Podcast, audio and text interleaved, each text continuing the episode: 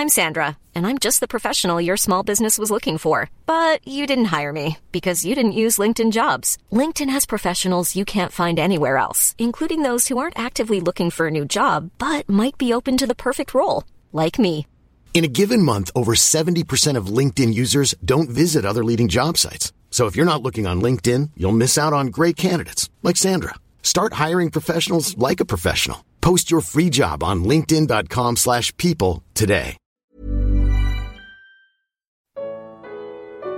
Comentário bíblico com Mário Persona. esse princípio do capítulo, ele às vezes a gente não percebe, né? Nós lemos esse capítulo 17 aqui de Lucas e não percebe que ele está falando de duas pessoas, pelo menos. Nós às vezes nos concentramos só no que praticou o erro ou mal e ficamos nisso. Por exemplo, ele fala de duas pedras aqui. Disse aos discípulos: É impossível que não venham escândalos, mas ai daquele por quem vierem. Melhor lhe fora que lhe pusessem ao pescoço uma mó de atafona e fosse lançado ao mar, do que fazer tropeçar um desses pequenos. A mó de atafona é aquela pedra redonda, né? Eu acho que é uma pedra redonda para moer trigo. Deve ser aquela que nem a gente vê às vezes em moinho, em fazendas antigas. Aquela pedra é grande, ela realmente faz uma pessoa afundar se, se for amarrada numa pessoa. Mas tem outra pedra aqui. É impossível que não venham escândalos, mas ai daquele por quem vierem. Ah, esse é a pedra de tropeço, que é qualquer um de nós pode ser uma pedra de tropeço. Então nós sempre pensamos, corremos logo para essa moda atafona, essa pedra grande de amarrar o pescoço, ah, mas nos- não nos lembramos da- do verbo tropeçar aqui, do que fazer tropeçar um desses pequenos. E a palavra nos, nos exorta a não sermos pedra de tropeço, não sermos motivo de tropeço para nossos irmãos. Lá em Romanos, capítulo 14, versículo, versículo 21. Praticamente o capítulo todo fala desse assunto, mas o versículo 21 resume: Bom é não comer carne, nem beber vinho, nem fazer outras coisas em que teu irmão tropece, ou se escandalize, ou se enfraqueça. Então, essa, essa exortação vale para nós também, nesse duplo sentido. Ah, tanto aquele que faz tropeçar, como aquele que, que tropeça ah, por fraqueza, mas às vezes muito maior a responsabilidade e o erro daquele que faz tropeçar. E essa era uma pergunta que a gente devia ter sempre, né? Será que a minha maneira de ser, de agir, de viver, meu costume, será que eu estou sendo motivo de tropeço para meus irmãos? Às vezes nós vemos muitos se desencaminharem, desanimarem, ah, não virem mais às reuniões ou mesmo perderem sua comunhão com o Senhor e culpamos só o, o que tropeçou, não é? Ah, sem pensarmos também na pedra de tropeço que pode ter sido ah, qualquer um de nós. Quando nós nos convertemos, existe uma mudança radical, quer dizer, muitas né, mudanças que acontecem em nós, mas uma mudança radical é basicamente essa: um incrédulo, ele vive para si. O incrédulo ele fala: ah, a vida é minha, eu vivo do jeito que eu quero. Ah, eu vou andar do jeito que me der na cabeça. Eu faço as coisas que eu gosto, eu, eu amo a mim. né? Ele, é o, ele é centralizado em si mesmo. Mas no momento em que nós cremos no Senhor Jesus, nós somos exortados a não mais termos a nós mesmos como, como o ator ou a atriz principal do filme da nossa vida. Porque deixamos de ser, então, nós a referência. E a referência, obviamente, passa a ser Cristo, e nós, como? Vivemos a semelhança dele. Aí entra Filipenses capítulo 2, onde nós temos a, a exortação de como o cristão deve ser uh, e viver. versículo 3 de Filipenses capítulo 2, versículo 3, nada façais por contendas, por contenda ou por vanglória, mas por humildade. Cada um considere os outros superiores a si mesmo. Não atente cada um para o que é propriamente seu, mas cada qual também para o que é dos outros.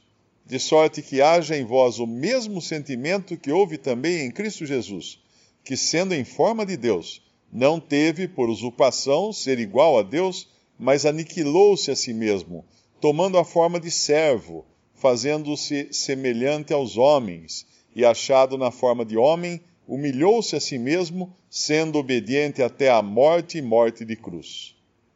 Esse é o sentimento que caberia a cada cristão. Nós falhamos nisso muitas vezes, mas esse é o sentimento. Uh, considerar o outro. Agora pensa se a carne quer isso, né?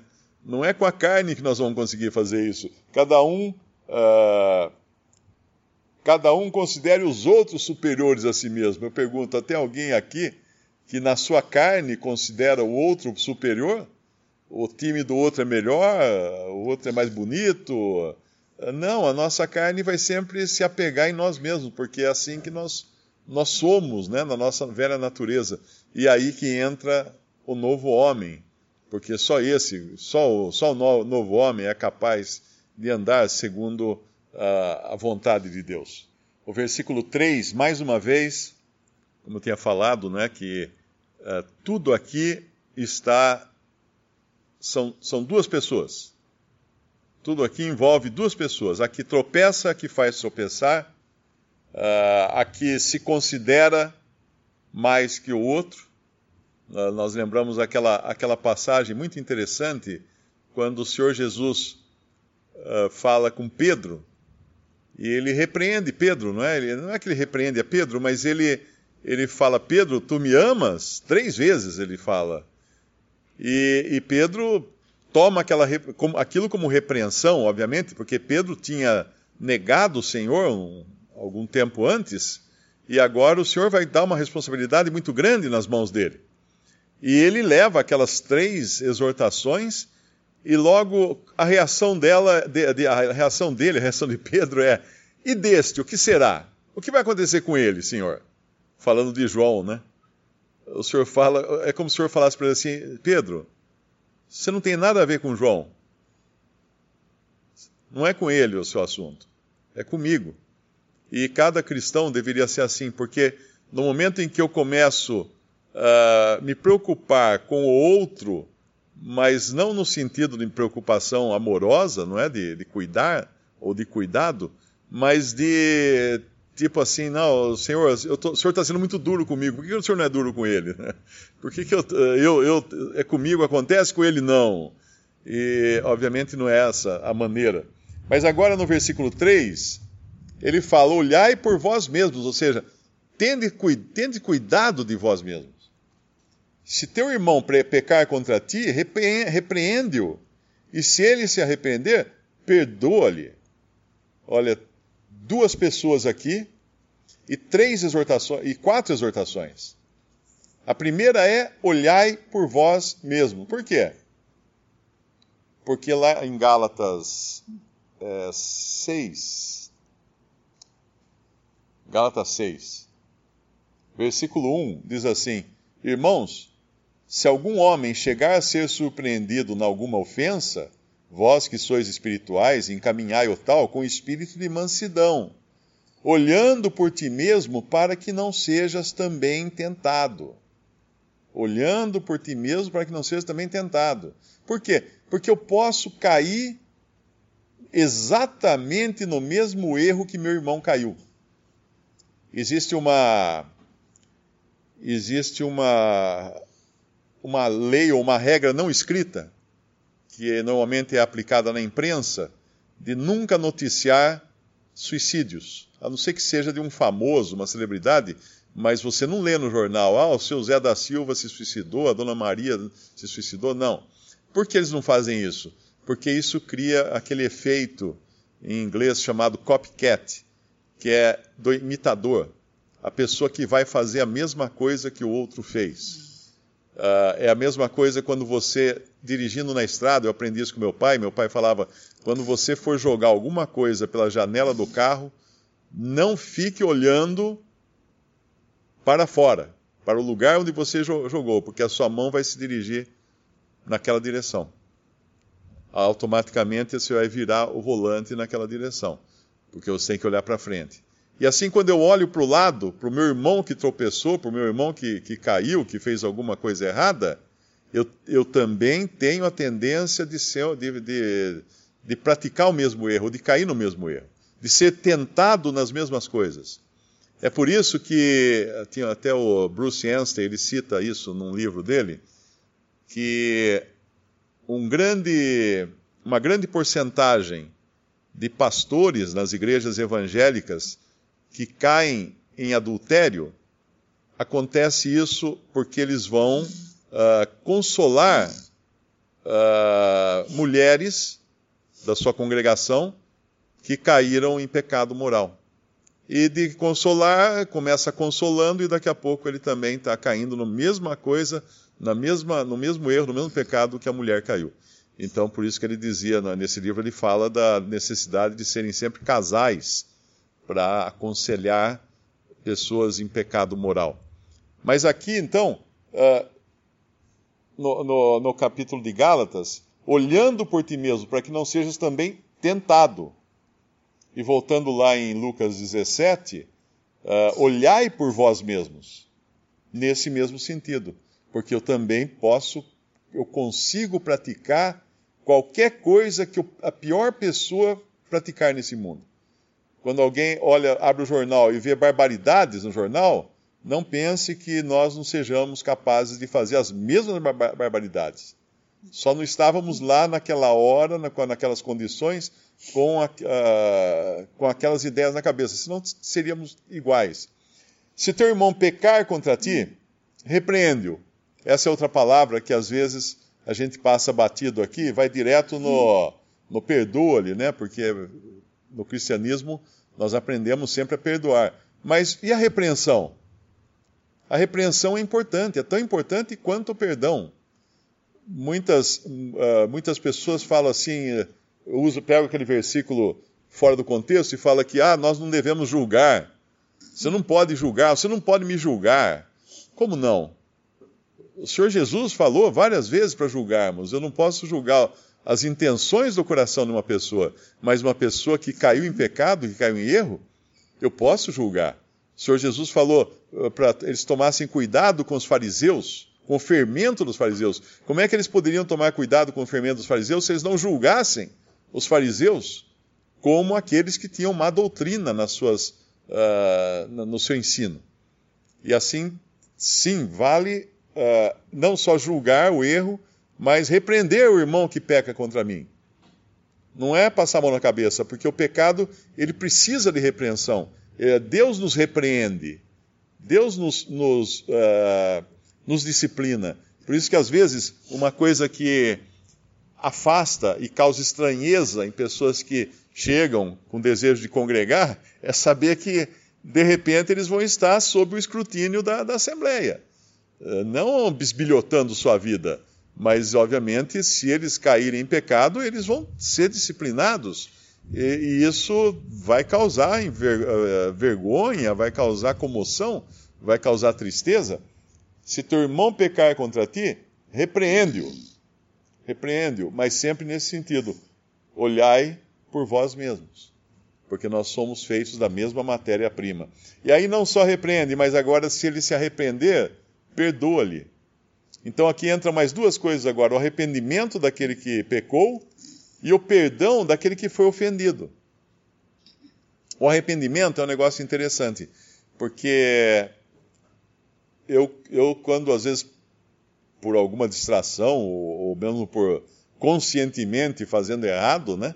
Eu recebo uma, uma multa de trânsito. Chega lá aquela famosa foto da parte de trás do meu carro e na, na mesma hora, o sentimento que eu tenho é, puxa, olha, vou, olha, vai, vou gastar dinheiro, olha, ó. Eu estou arrependido do dinheiro que eu vou ter que pagar a multa. Na realidade é essa. Agora, será que eu estou arrependido de ter cometido a infração? É como aquele, aquele bandido que é preso, aparece na entrevista na TV, o, o jornalista entrevistando ele na, na parte de trás do camburão. E aí, você está arrependido? Ah, eu estou muito arrependido, doutor. Ui, nossa, que arrependimento, se arrependimento matasse. Não, ele não está arrependido. Ele está ele tá arrependido porque não deu certo, porque ele foi preso. Ele não está arrependido de ter praticado o mal, porque se não, não se não tivesse uh, sido preso, ele não, não teria nenhum sentimento de arrependimento. E aqui então esse arrependimento, obviamente, quem gera isso uh, só pode ser vindo de Deus. Existem basicamente três coisas que geram arrependimento. Lá em Romanos 2, versículo 4, fala de uma delas.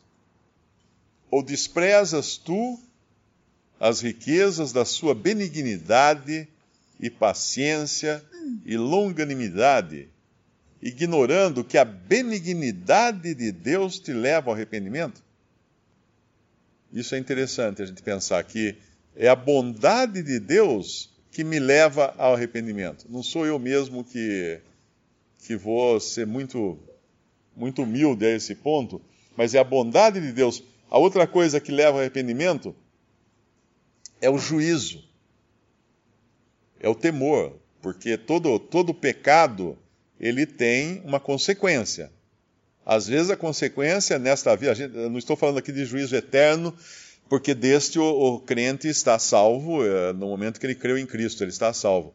Mas nós sofremos consequências do erro. Se nós pecamos, todo mundo aqui sabe, quando você cai num pecado, você tem consequência desse pecado. E se você insiste no seu pecado, insiste no seu pecado, Deus vai causar coisas, uh, vai disciplinar, vai repreender, por isso que fala da repreensão ali. Uh, lá em, nós vimos outro dia, 1 Coríntios 11, na Assembleia em Corinto, que havia muitos que estavam doentes e alguns que já dormiam, já tinham morrido. Por quê? Porque estavam tratando levianamente a ceia do Senhor. Então existe consequência para o pecado. Então a primeira coisa que nos leva ao arrependimento é a benignidade de Deus. A segunda coisa é o temor de juízo. Ah, ah, lá, lá em, em, Atos, ah, quando, acho que é, não sei se é Pedro e Paulo que prega, ele fala, Atos 17 é Paulo, ele fala do juízo vindouro. Arrependei-vos, né? Ah, porque tinha um juízo à frente. Então, o juízo, a noção de juízo, a noção de reprimenda, também gera arrependimento em nós. A terceira coisa que gera arrependimento está lá em 2 Coríntios 7. Esse é um versículo interessante também. 2 Coríntios, capítulo 7, versículo 9. Agora folgo, não porque fostes contristados para o arrependimento, pois fostes contristados segundo Deus de maneira que por nós não padecesses dano algum. Ou seja, a tristeza leva ao arrependimento também. Porque nós, quando nós pecamos, nós perdemos a comunhão com Deus e isso nos entristece, entristece o espírito que habita em nós, nos entristece e essa tristeza também vai gerar arrependimento. Provérbios 17, 10, não precisa lá, eu, eu vou, eu vou ler rápido mais profundamente entra a repreensão no prudente do que sem açoites no tolo.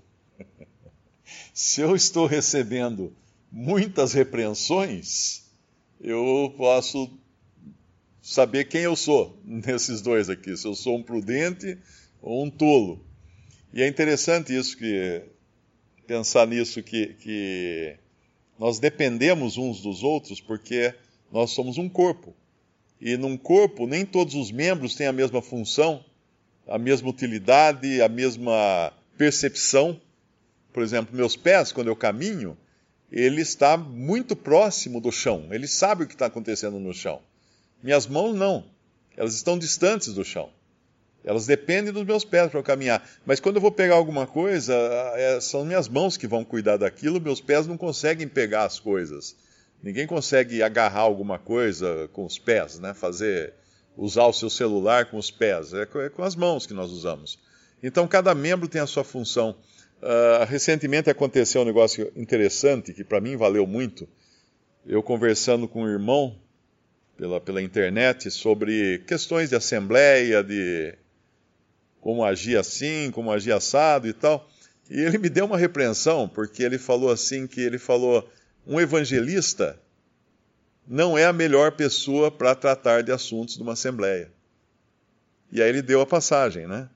Ele fala, ele deu a passagem de Atos, quando Filipe, que é o único que é chamado de evangelista na Bíblia, Filipe estava pregando o evangelho e muitas pessoas se converteram e creu até Simão, o mago. E foi batizado. Filipe não viu nada de errado em Simão, mas Pedro viu. Tanto é que mais tarde é Pedro quem vai enxergar algo que tinha passado batido por Filipe, que era que Simão era um falso professo. Simão não era um convertido, ele estava de olho no dinheiro, no ganho, né, que ele poderia vender, vendendo o poder do Espírito Santo ou, ou algo assim. Então, nós, cada um tem que admitir que a sua, a sua área de atuação não inclui tudo. Ele vai precisar Cada um de nós vai sempre precisar de alguém. Uh, esse irmão me, me admoestou nesse sentido, né, sabendo que uma pessoa que é mais voltada para pregar o evangelho, ela é muito mais. Uh, de, no sentido de, de, de, muito mais inocente, vamos chamar assim, né?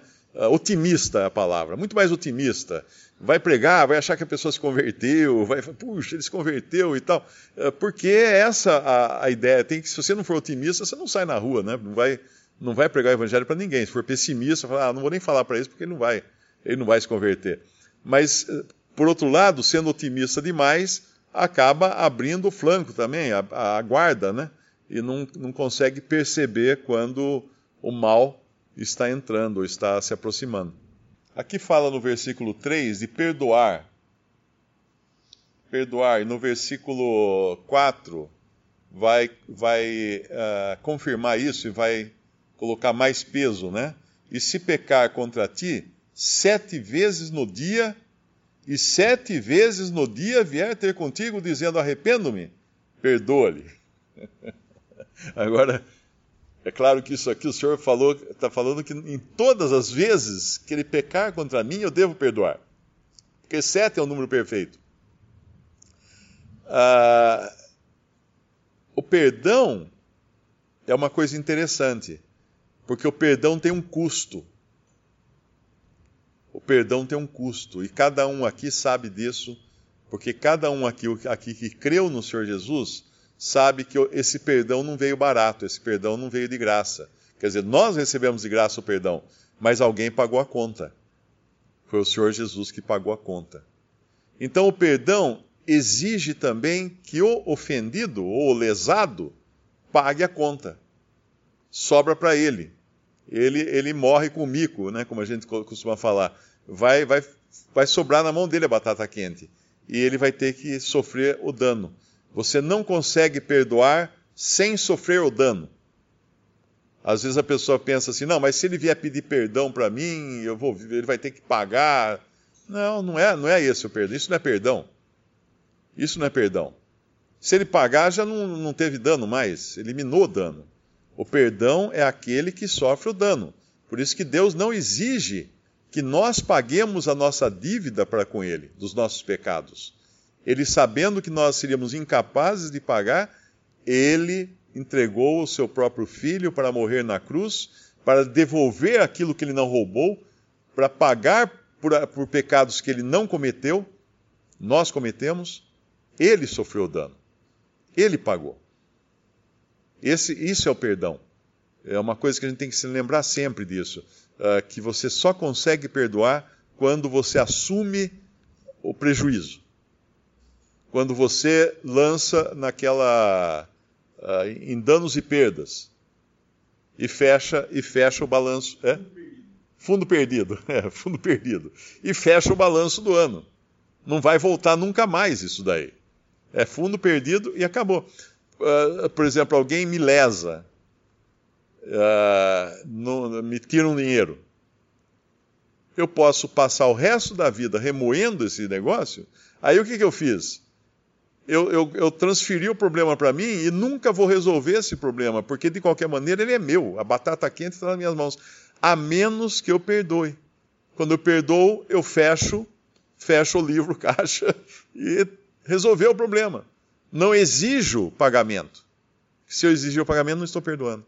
Então o perdão, ele sempre vai trazer uma perda para aquele que foi lesado.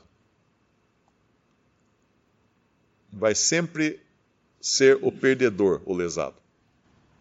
Só dois versículos disso que o Lineu falou.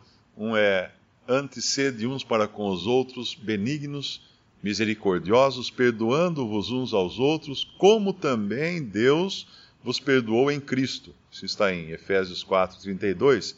E o outro é suportando-vos uns aos outros e perdoando-vos uns aos outros. Se algum tiver queixa contra outro, assim como Cristo vos perdoou, assim fazei vós também. Isso está em Colossenses 3,13. Visite respondi.com.br. Visite também 3minutos.net.